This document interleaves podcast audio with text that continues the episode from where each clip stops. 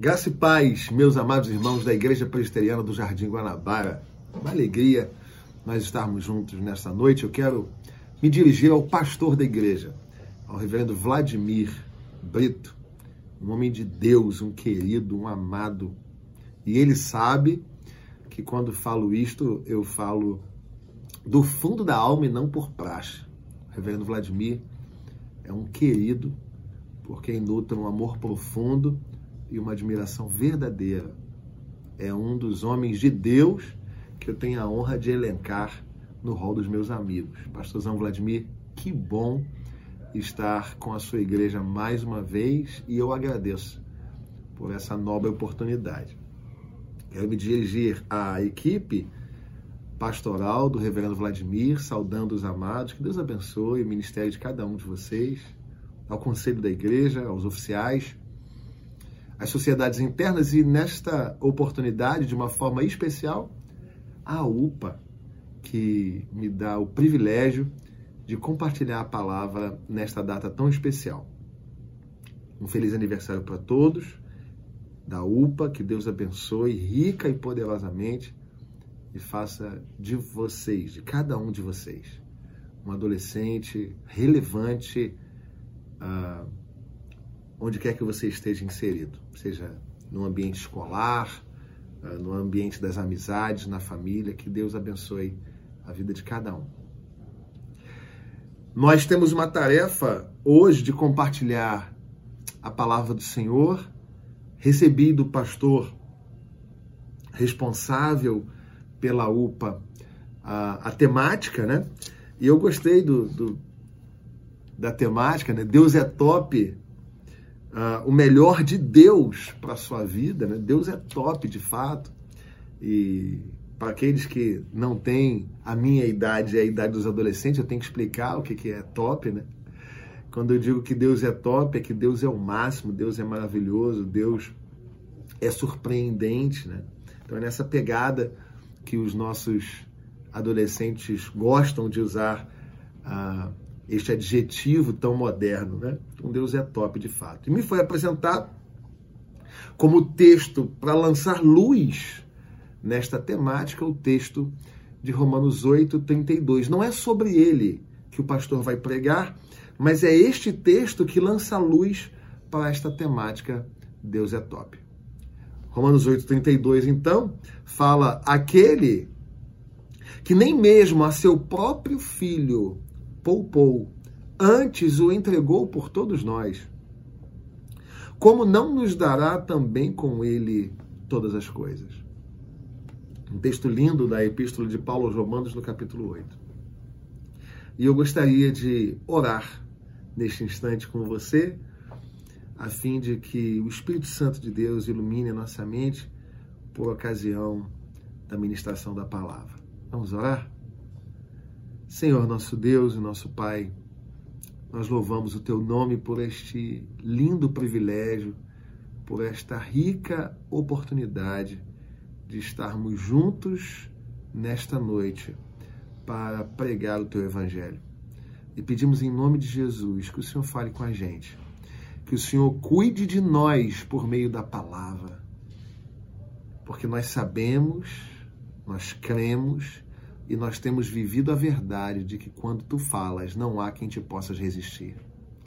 Então, nessa noite, Senhor, que não haja resistência, antes que a tua palavra penetre os corações, no profundo da alma, e que o Senhor cuide de nós por meio dela. É a nossa oração, em nome de Jesus.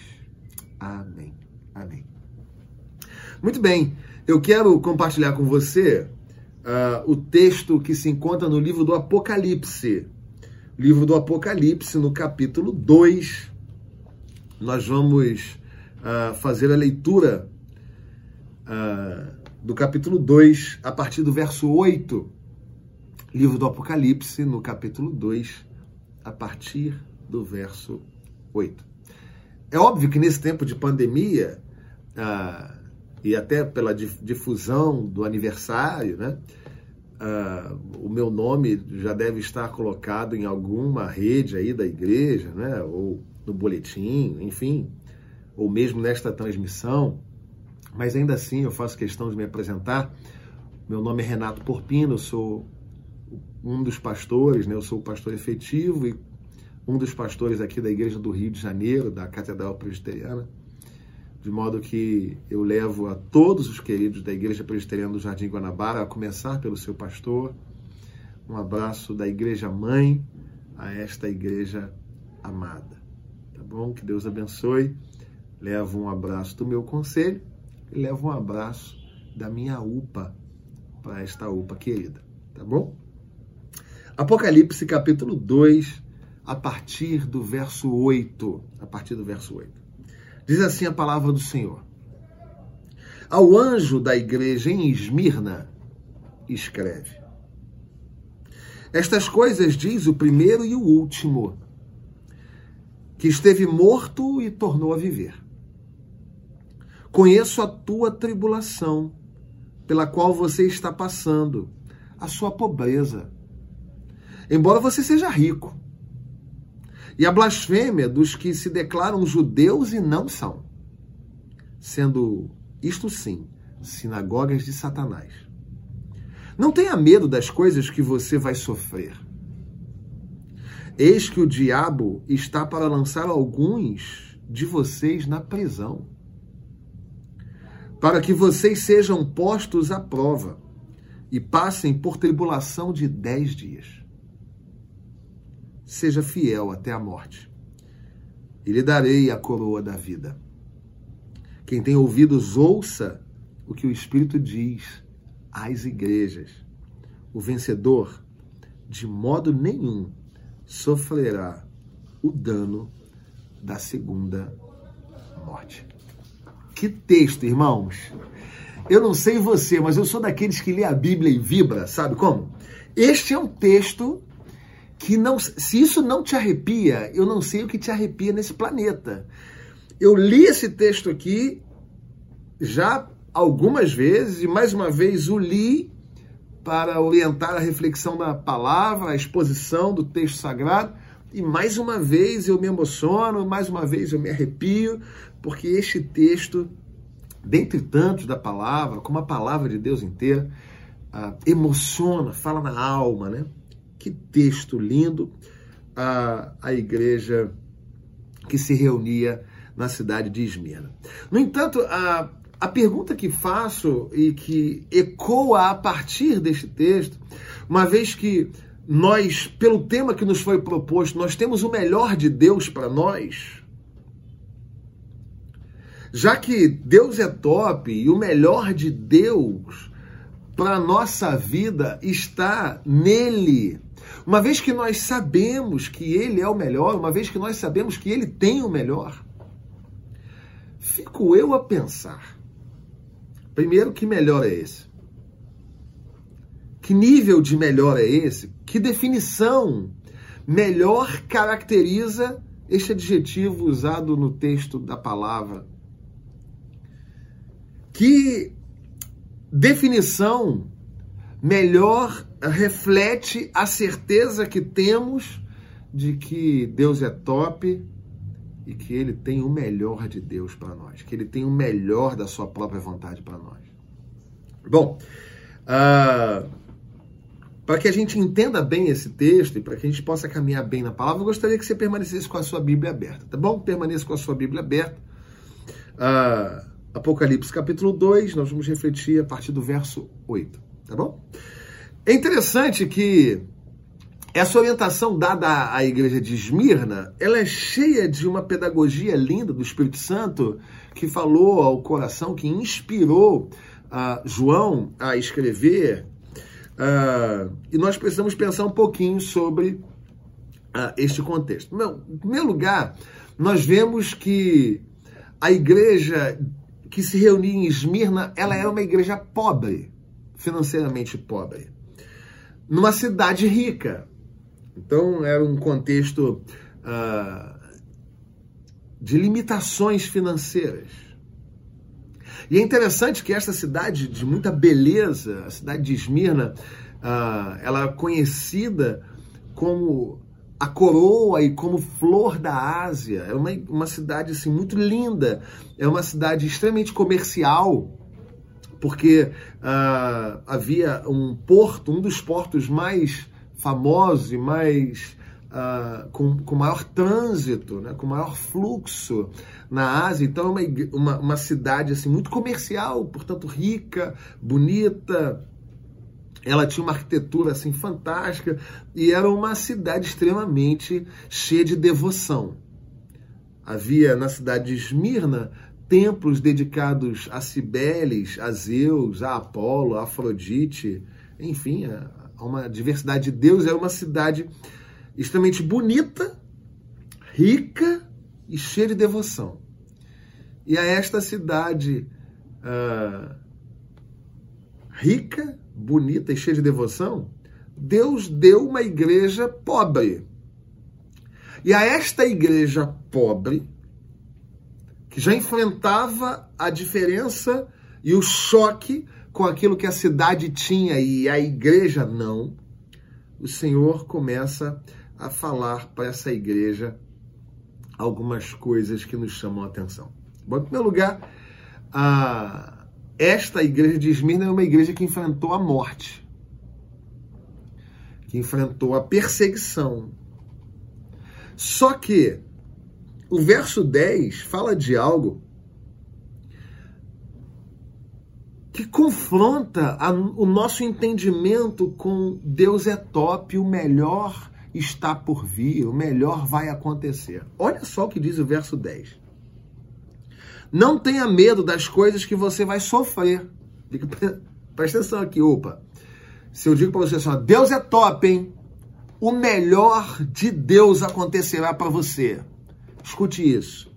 Não tenha medo das coisas que você vai sofrer. Pira na hora. Né?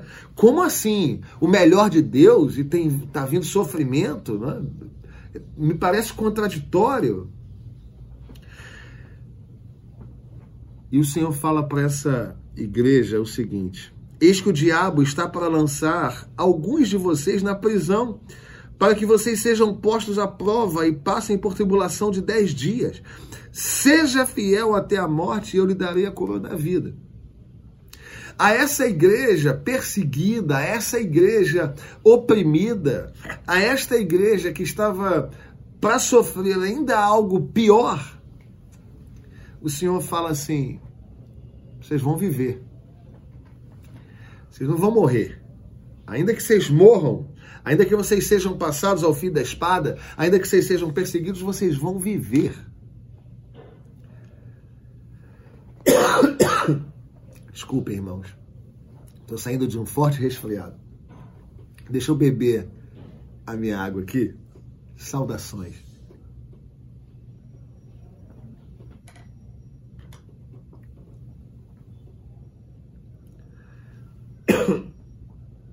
Perdão, irmãos.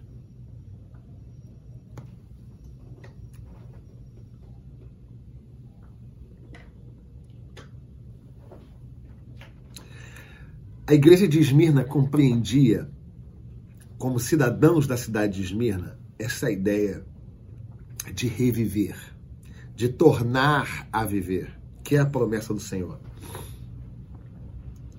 Por quê? Porque a cidade de Esmirna foi fundada no ano 1000 a.C. No entanto, no ano 600, o general, ah, na verdade, os lídios, um, um povo uh, da região antiga da Ásia, destrói a cidade de Esmirna. Então, no ano 600 antes de no ano 1000 antes de Cristo, ela é fundada, no ano 600 ela é destruída, mas no ano 200 um dos generais de Alexandre reconstrói a cidade de Esmirna.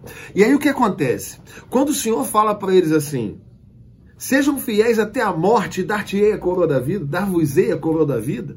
O Senhor está falando de um contexto que o cidadão de Esmirna entendia bem. Porque isso tinha acontecido com a própria cidade. No ano 1000 ela é criada. No ano 600 ela é destruída. No ano 200 ela volta a viver. Então, este contexto de morrer e tornar a viver era facilmente compreendido pelo cidadão de Esmirna. Um outro aspecto que é interessante uh, no texto é que a cidade de Esmirna, o cidadão de Esmirna também compreendia bem o que era ser fiel, o que era ser leal. Quando o Senhor fala por meio de João à igreja, permaneçam fiéis, sejam fiéis. O cidadão de Esmirna compreendia bem. Porque, segundo o Império Romano, Esmirna, de todas as cidades orientais, era conhecida como a cidade mais fiel ao Império mais leal ao império. Muito antes de Roma ser a senhora do mundo de então, Esmirna já era fiel a Roma. Cícero dizia que Esmirna era a aliada mais antiga e mais fiel do Império Romano. E o Senhor sabiamente fala para eles assim: sejam fiéis a mim. Vocês que compreendem tão bem o que é ser fiel, vocês que compreendem tão bem o que é ser leal a uma causa, a um senhorio, como vocês são fiéis a Roma, sejam fiéis a mim, ainda que vocês tenham que morrer, porque vocês vão viver no final. É interessante isso. E em quarto e último lugar, o Senhor fala de coroa, o vencedor receberá a coroa da vida, aquele que se mantiver fi, que se mantiver fiel até a morte, receberá a coroa da vida. E mais uma vez é um contexto que a Esmirna, a cidade de Esmirna, o cidadão da cidade de Esmirna compreendia bem. Por quê? Porque na cidade de Esmirna havia um estádio em que os jogos atléticos aconteciam.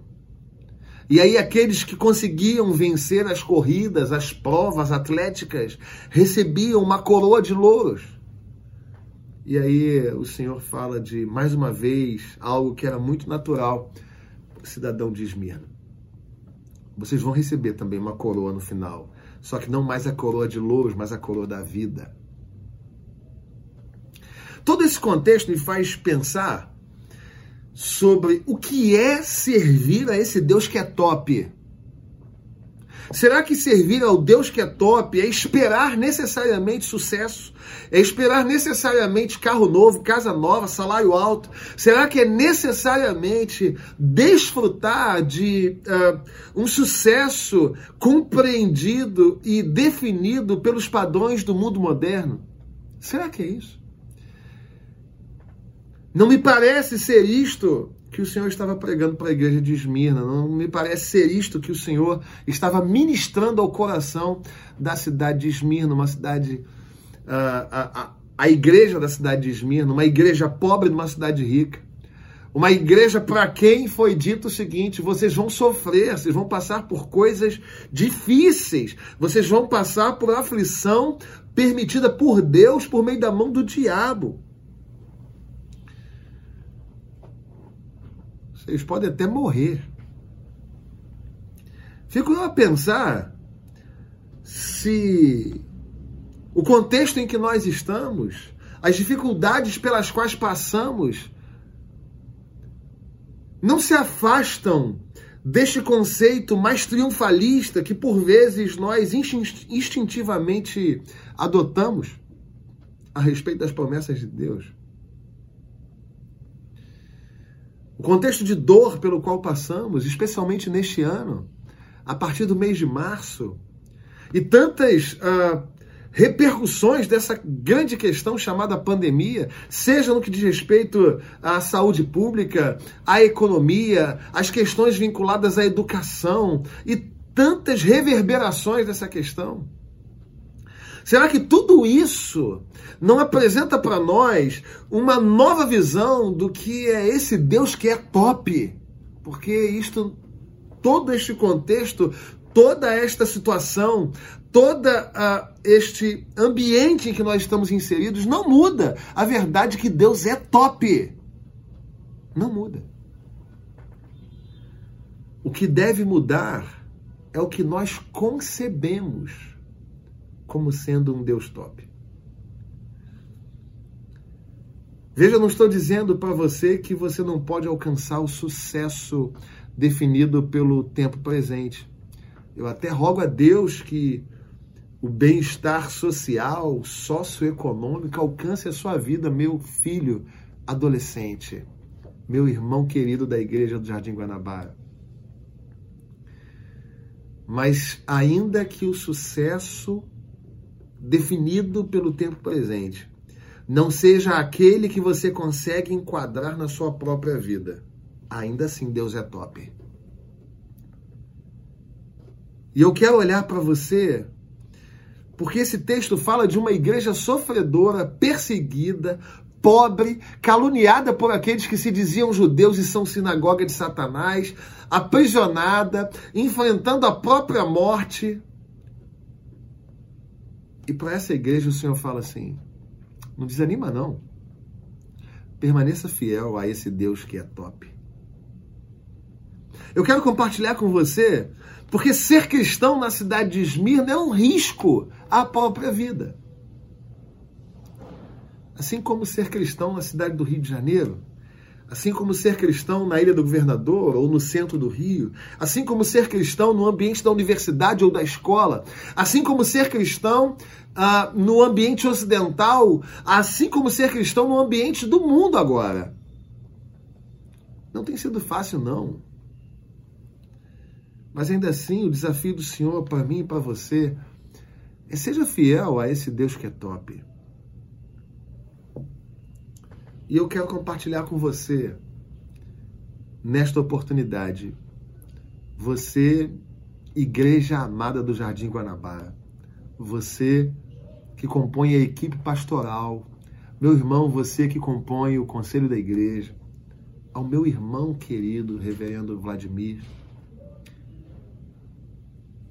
e a você, meu filho, adolescente, que comemora mais um aniversário nessa noite a palavra para mim e para cada um dos senhores é seja fiel. Em um mundo relativizado, a palavra do Senhor fala de um absoluto. E o absoluto de Deus é um convite à fidelidade. Seja fiel a esse Deus que é top. Nós vamos olhar para esse texto e vamos aprender como ser fiéis ao Deus top. Vamos olhar para o texto? Os versos 9 e 10, a parte A de cada um desses versículos, nos ensinam a como ser fiéis a esse Deus que é top. Os versos 9 e 10, na parte A de cada um dos versículos, os versos 9 e 10 nos dizem assim: Conheço a tribulação pela qual você está passando, a sua pobreza, embora você seja rico. E a blasfêmia dos que se declaram judeus e não são, sendo as, isto sim sinagogas de Satanás. Não tenham medo das coisas que você vai sofrer. Em primeiro lugar, para você ser fiel a esse Deus top, você tem que ser consciente da realidade. Você tem que ser realista com os desafios da vida. Você tem que ser top, porque esta é a orientação de Deus para mim e para você. Mas em primeiro lugar, o Senhor fala para a igreja de Esmirna o seguinte: vocês estão atravessando um momento difícil, vocês estão vivendo prova. Vocês estão vivendo um momento complexo, mas vai ficar pior. Sorria, vai ficar pior ainda. Com isso, a gente entende que para que nós sejamos fiéis ao Senhor que é top, nós precisamos ser realistas nos desafios da vida. Na palavra do Senhor, no Evangelho de Jesus, não há uma palavra triunfalista no sentido de que fique tranquilo, vai ser tudo tudo tudo tudo de bom. Vai ser um toboágua em Orlando, Flórida, num dia de sol. Você vai desfrutar das benesses dessa vida aqui. Não é assim, não, irmão. Para que nós sejamos fiéis até a morte a este Deus que é top, o primeiro desafio é que nós encaremos com realidade, com os pés no chão, com realismo aquilo que está à nossa volta. É exatamente isto que o Senhor está dizendo à igreja de Esmirna. Filhos que se reúnem na igreja de Esmirna. Escutem isso. A coisa está difícil. Mas não tema as coisas que ainda vão acontecer, porque a coisa vai ser ainda pior. Isso me faz lembrar a palavra que o Senhor traz a Moisés quando ele é chamado, lá em Êxodo capítulo 3, para libertar o povo de Deus que estava cativo no Egito. A palavra do Senhor em Êxodo capítulo 3, verso 7 diz o seguinte: Certamente vi a aflição do meu povo que está no Egito e ouvi o seu clamor por causa dos seus exatores, conheço-lhe o sofrimento. O Senhor não disse para Moisés o seguinte: Olha só, você vai lá resgata o meu povo que está tranquilo, tranquilão lá no Egito. O Senhor disse para Moisés o seguinte: eu sei o que esse povo tem passado. Ele tem passado por aflições, por opressão. João capítulo 16, verso 33, o próprio Senhor Jesus Cristo diz: Tenho-vos dito isto para que tenhais paz em mim. No mundo tereis água em Orlando. Não é isso, não, irmão. No mundo tereis aflições. A todo momento, o Evangelho do Senhor nos chama à realidade, nos chama ao pé no chão. O Evangelho do Senhor não é ópio do povo, não. O ópio do povo pode ser uma religiosidade enlouquecida e afastada da cruz, porque a, a, o evangelho do Senhor nos chama a uma vida consciente de que o sucesso que nós esperamos, pleno, duradouro e não efêmero e passageiro, não é para essa vida aqui, querido. Então seja fiel ao Deus que é top e quando você estiver sofrendo, smile. Sorria, porque o Senhor está lapidando o seu caráter e formando a sua cognição, a sua capacidade de refletir, mesmo em meio às dores. A, a, igreja moderna está sim, a igreja brasileira está sim, não é só no Oriente Médio, não é só no ambiente uh, de perseguição declarada. Não, a igreja está sim sendo esmagada por um rolo compressor. E a palavra do Senhor a mim e a você nessa noite é: permaneça fiel. Pastor, mas eu estou chorando aqui porque eu estou sofrendo. O Senhor diz a você nessa noite: Eu conheço o seu sofrer, eu conheço o seu clamor por causa dos seus exatores. Êxodo capítulo 3, verso 7. Eu conheço o seu sofrimento.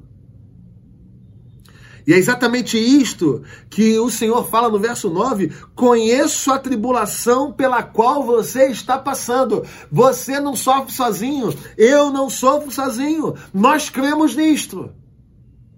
Durante esse tempo de uh, dores, né? durante esse tempo de aflições, durante esse tempo de angústias, o Senhor está dizendo para mim, para você, coloque os seus pés no chão, para de acreditar nesse evangelho triunfalista, que é de glória em glória nessa vida aqui. Não é nada disso, você vai sofrer, você vai chorar. Ou alguém aqui conseguiu uma fórmula de pular essa etapa. A etapa chamada dor. Porque se alguém encontrou essa fórmula, por favor, pegue o seu carro, pegue o meio de transporte pelo qual você se locomove pela cidade, vem aqui à catedral e me ensina a viver sem sofrimento algum. Deixa eu dizer uma coisa para você. Houve um bispo, houve um pastor que pastoreou esta igreja em torno de 50, 60 anos depois deste texto ter sido escrito. Por volta do ano 155. O nome desse pastor dessa cidade se chamava Policarpo. Policarpo, um homem idoso. A igreja perseguida. E aí, uma vez, Policarpo estava no seu quarto orando. E aí chegam oficiais do Império Romano e levam Policarpo. Fala, Policarpo, você vai ser preso. E ele tranquilamente fala, tudo bem. É, por onde? Vocês podem só aguardar um instantinho? Eu, ele já é um senhor de idade, com mais de 80 anos. Eu só vou fazer uma oração, vocês permitem? E ele volta para o quartinho, coloca seu joelho no chão e começa a orar. E nos contam os historiadores que a oração feita por Policarpo nesse momento da captura começa a constranger os guardas que foram prendê-lo. E ele então faz a sua oração e os seus algozes o levam. Chegando ao ambiente em que ele seria exposto.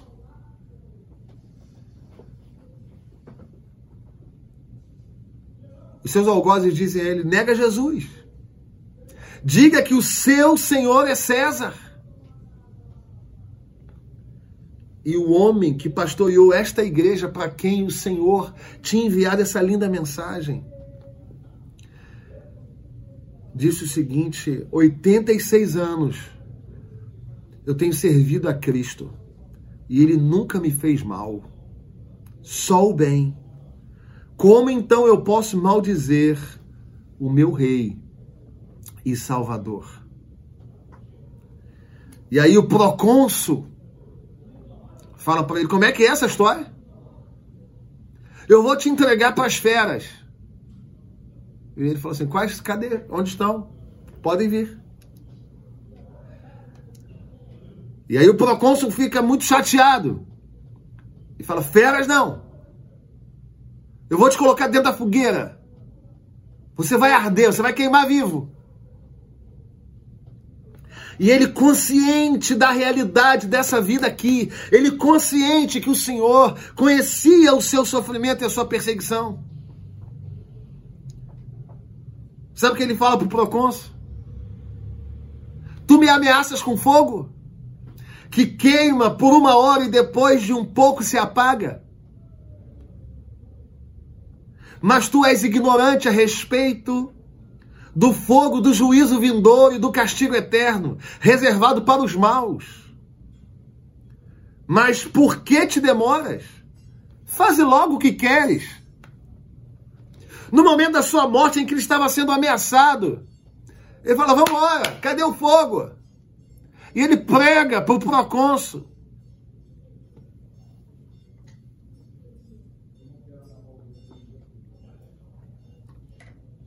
Você quer me queimar? Você não sabe o que é fogo. Esse fogo vai me consumir e vai permanecer aceso por uma, duas horas. Mas existe o fogo vindouro e ele prega para o procônsul. E aí o procônsul fica irado com isso. E fala para os guardas: ajuntem as, as, as toras de madeira. E Policarpo então começa a tirar sua própria roupa. E começa a caminhar na direção da fogueira. Vem um guarda com pregos para pregá-lo nas toras que queimariam em poucos instantes. E Policarpo, não, não faça isso. Deixa-me livre. Aquele que me deu forças para não temer o fogo, forças me dará para permanecer nele sem ajuda de pregos. Você está entendendo isso? E tem gente negando a fé porque a nota não foi aquela que estava sendo aguardada. Tem gente negando a fé porque o celular trincou a tela. Tem gente negando a fé porque alguém falou mal dele. Tem gente negando a fé porque não suporta mais a pandemia. Meu irmão, em nome de Jesus, permaneça fiel, seja realista. Nós vamos enfrentar dores.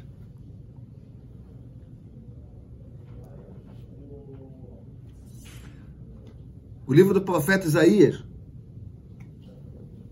no capítulo 43, versos do 1 ao 3.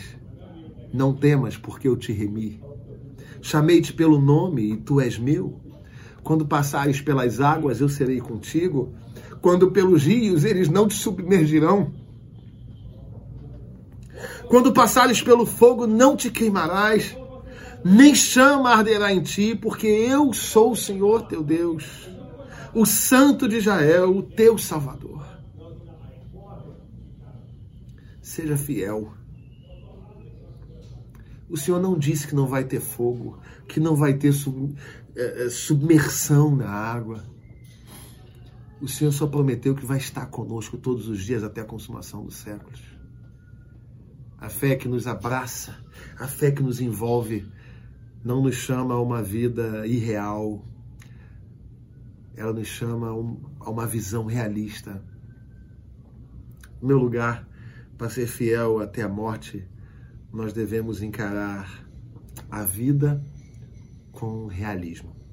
Segundo lugar, como ser fiel até a morte? Priorizando a vida espiritual.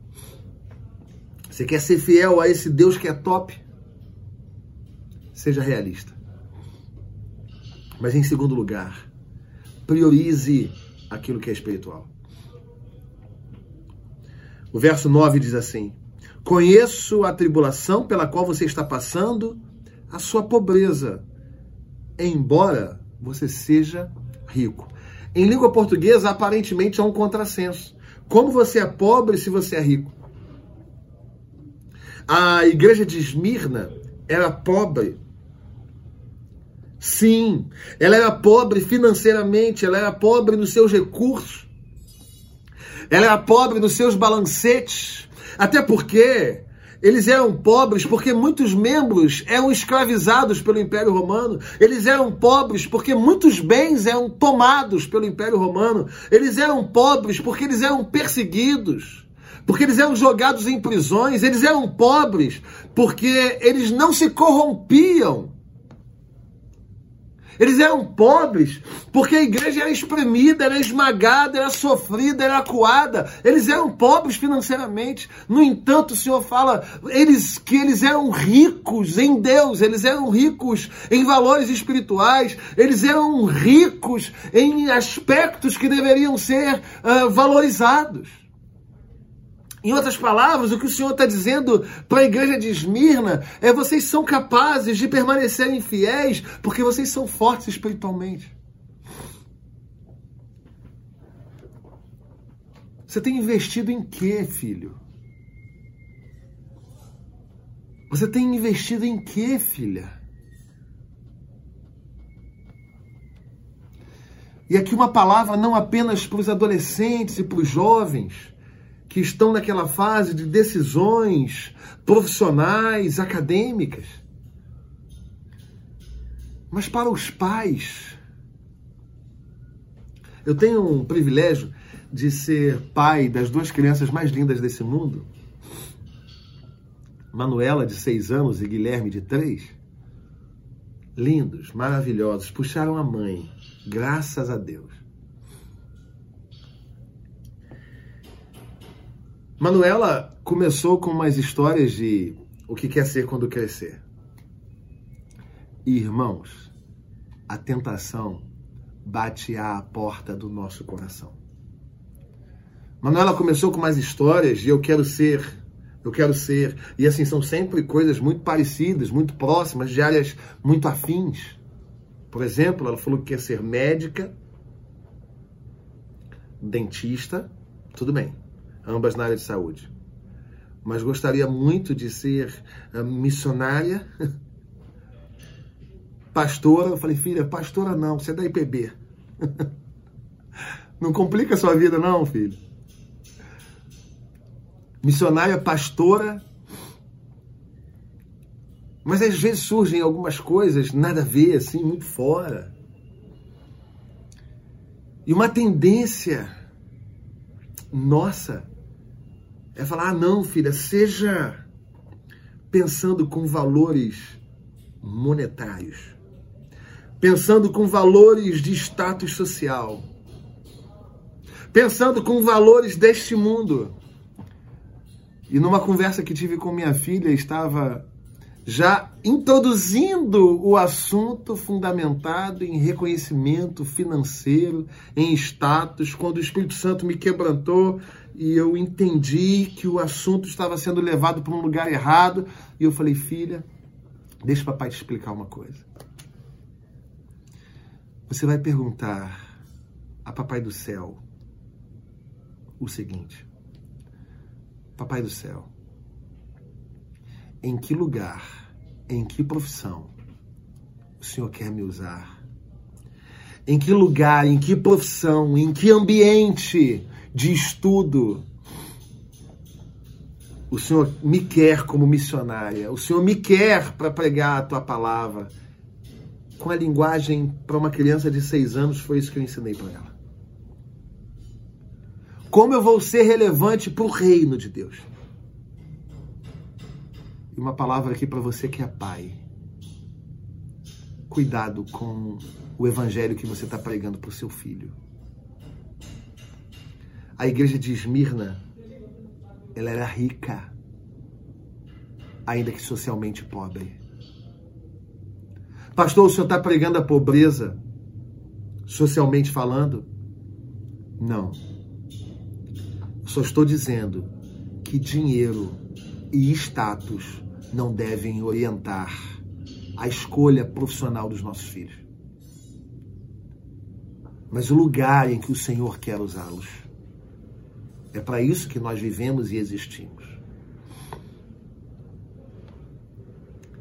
Isso me faz lembrar 1 Samuel, capítulo 16, quando Samuel vai ungir o rei Davi. Na verdade, ele vai ungir um dos filhos de Jessé. E é apresentado ao profeta o filho bonito, o mais velho, o mais forte aqueles que aos olhos humanos atenderiam a este lindo chamado. E ao final de quase todos os filhos, o profeta fala: Pai, não é nenhum desses. Mas o Senhor falou que é da sua casa. Você não tem mais filho algum. E o pai fala: Eu tenho um. O mais moço, o bonitinho, porque está lá no campo cuidando das ovelhas. Então manda trazê-lo. E quando Davi chega, o Espírito do Senhor fala ao coração do profeta e ele unge a Davi como rei. Primeiro livro de Samuel, capítulo 16, o verso 7, fala de uma verdade lindíssima. O Senhor não vê como vê o homem, o homem vê a aparência, mas o Senhor vê o coração. O Senhor contemplou o coração de Davi. Sabe o que significa dizer? Que o Senhor está interessado no teu coração, naquilo que você prioriza. Talvez você esteja enlouquecido buscando tesouros aqui e você tem negligenciado aquilo que é espiritual. Se você quer se manter fiel neste tempo tão complexo, tão difícil. Priorize aquilo que é de Deus, leia a palavra, ore, gaste tempo com isto. Jejue diante do Senhor para fortalecimento espiritual. A igreja de Esmirna era pobre, mas era rica diante de Deus. Nós podemos ser ricos diante dos homens e ricos diante de Deus. Mas nós podemos ser ricos diante dos homens e paupérrimos diante de Deus. E ser paupérrimo espiritualmente não te faz fiel até a morte. O que acontece, queridos, é que para que nós sejamos fiéis ao Senhor, nós devemos priorizar a vida com Deus, a ponto de dizermos, como o apóstolo Paulo disse em Gálatas capítulo 2, verso 20, já não sou eu quem vivo, mas Cristo vive em mim. E esse viver que agora eu tenho na, na carne, que eu vivo aqui, eu vivo pela fé. Quer ser fiel até a morte? A esse Deus que é top? Em primeiro lugar, seja realista. Em segundo lugar, priorize aquilo que é espiritual. Mas em terceiro e último lugar, creia que o próprio Deus está no controle de todas as coisas. Olha o que dizem os versos 9 e 10. Conheço a tua tribulação pela qual você está passando a tribulação pela qual você está passando, a sua pobreza, embora você seja rico. E a blasfêmia dos que se declaram judeus e não são, sendo isto sim sinagogas de Satanás. E aí o verso 10 chega dizendo: Não tenha medo das coisas que você vai sofrer. Eis que o diabo está para lançar alguns de vocês na prisão, para que vocês sejam postos à prova e passem pela tribulação de dez dias. Seja fiel até a morte, e eu lhe darei a coroa da vida. Em primeiro lugar, seja realista. Em segundo lugar, priorize aquilo que é espiritual, fortaleça-se espiritualmente. Mas terceiro e último lugar, creia que o Senhor está no controle de todas as coisas. Nós dizemos, nós que somos presbiterianos, declaramos a soberania de Deus, mas no confronto da história, no palmear da vida, nós somos confrontados por essa soberania e temos dificuldade, irmãos, na verdade de entender, de compreender, de assimilar, de internalizar que o nosso Deus é sim soberano sobre todas as coisas e até mesmo as, os sofrimentos imputados por a nós com permissão de Deus, até mesmo pelas mãos do diabo. Tem tempo de validade, escute isso.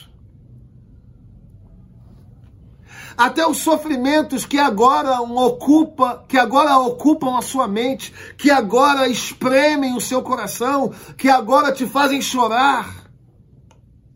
A palavra do Senhor diz que essas tribulações, elas não vão passar de dez dias. Você e eu não estamos em um caminhão descendo uma ribanceira sem freio. Eu e você não estamos num avião sem turbina descendo para o caos. Eu e você não estamos largados à própria sorte nesta vida aqui. O Senhor tem o controle de todas as coisas na mão poderosa do Senhor. Estão todos os dias da nossa vida e eles estão escritos e determinados desde antes da fundação do mundo, antes que nós mesmos fôssemos formados. O que acontece, queridos, é que o Senhor nos chama nessa noite a sermos fiéis até a morte, crendo que Ele tem a chave da história em Suas mãos.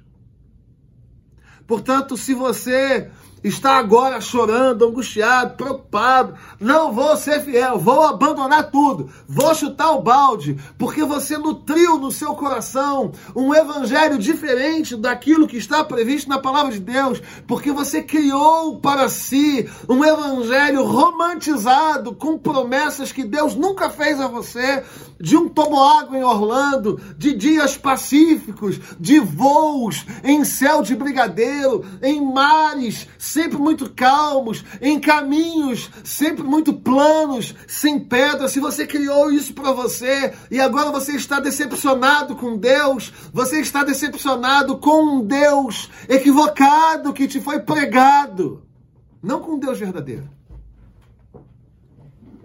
Porque o Deus verdadeiro disse para a igreja de Esmirna o seguinte: Ei, escute aqui. Não tema os sofrimentos que você está passando agora. Eu conheço todos eles e ainda vai ficar pior. Sejam realistas. A sociedade pode até te chamar de pobre. A sociedade pode chamar você de limitado. A sociedade pode dizer: ah, você é cristão, então você não é academicamente uh, suficiente mas priorize aquilo que é espiritual, fortaleça-se por dentro. Fortaleça-se em Deus, fortaleça-se na palavra, fortaleça-se nos joelhos dobrados, fortaleça-se no jejum que aprimora o espírito para os desafios da vida. Mas não apenas isso.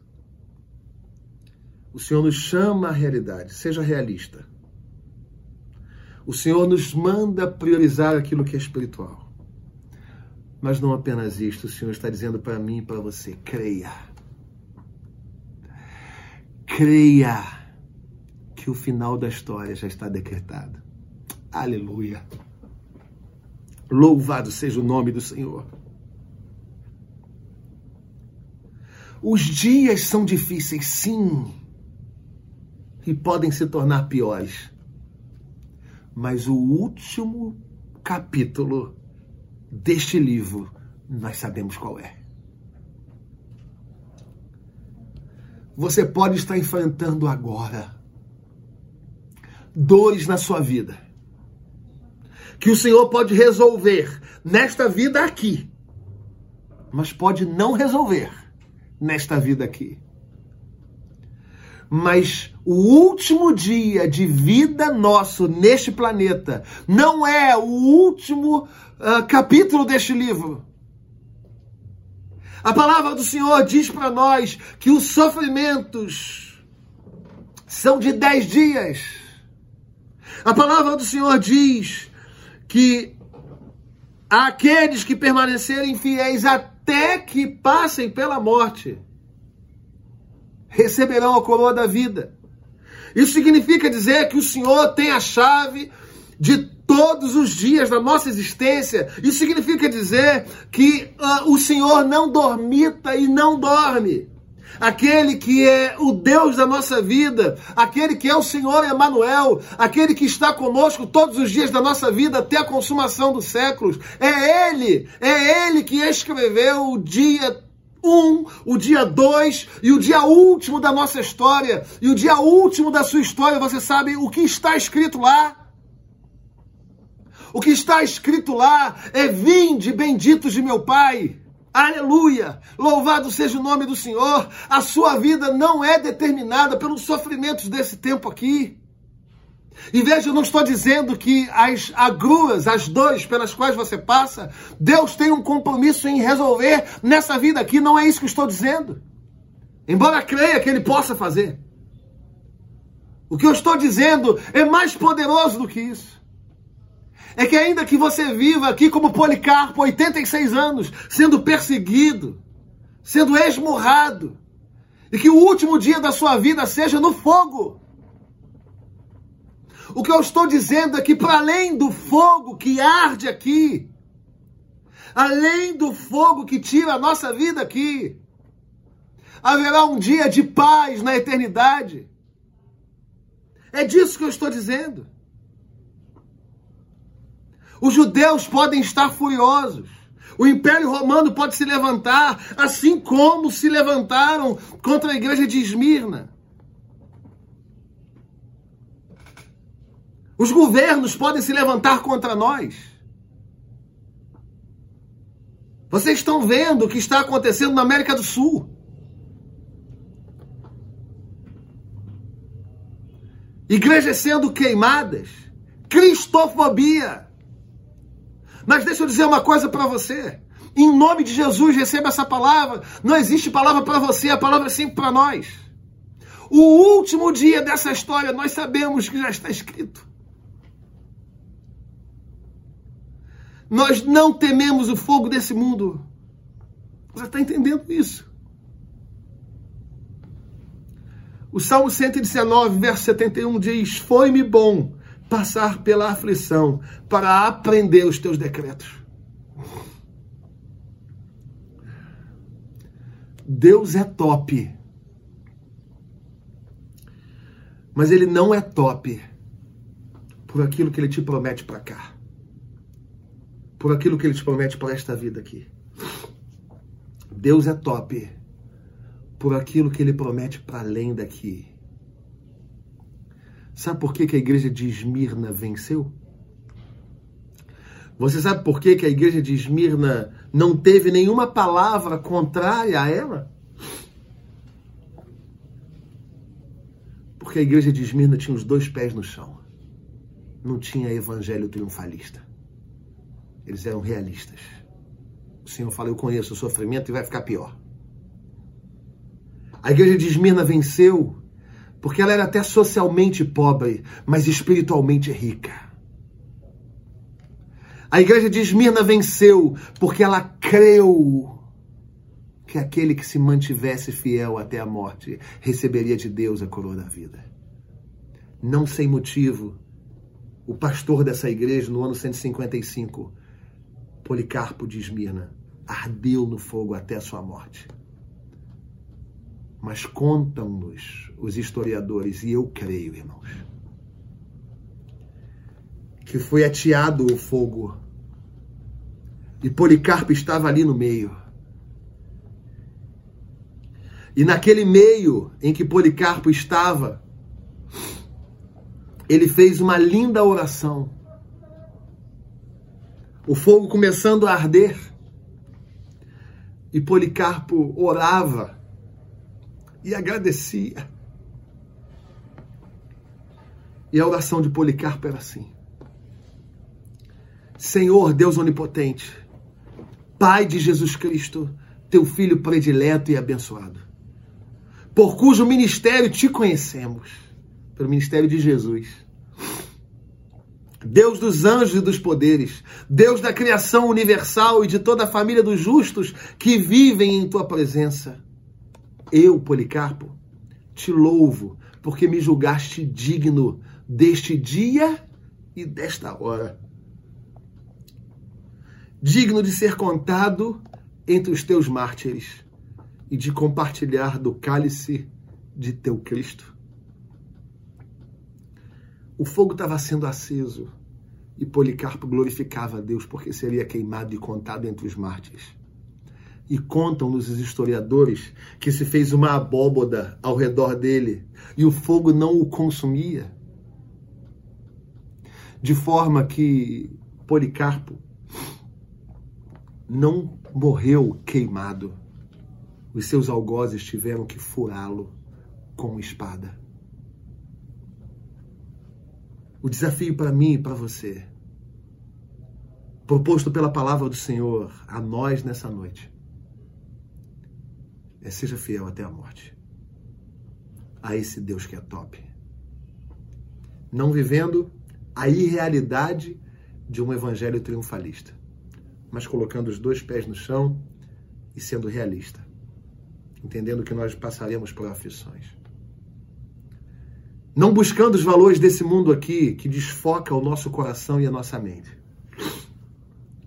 mas nos aperfeiçoando espiritualmente e crendo que se o Senhor operar um milagre aqui, aleluia, louvado seja o nome do Senhor.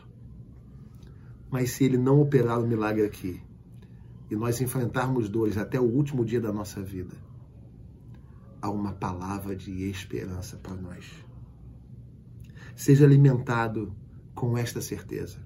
Haverá o dia em que o Senhor Jesus Cristo, que venceu a morte, virá nas nuvens do céu e vai chamar o seu nome, adolescente. Vai chamar o seu nome, meu irmão e minha irmã. E nós estaremos com o Senhor na eternidade. E não mais haverá dor, perda, choro, angústia, doença, pandemia, porque as primeiras coisas passaram. Seja fiel até a morte. Que Deus abençoe ricamente a sua vida. Que Deus abençoe esta amada igreja, a Igreja Presbiteriana do Jardim Guanabara, que sempre me trata tão bem quando estou com os irmãos. Pastor Vladimir, mais uma vez, muitíssimo obrigado por esse privilégio.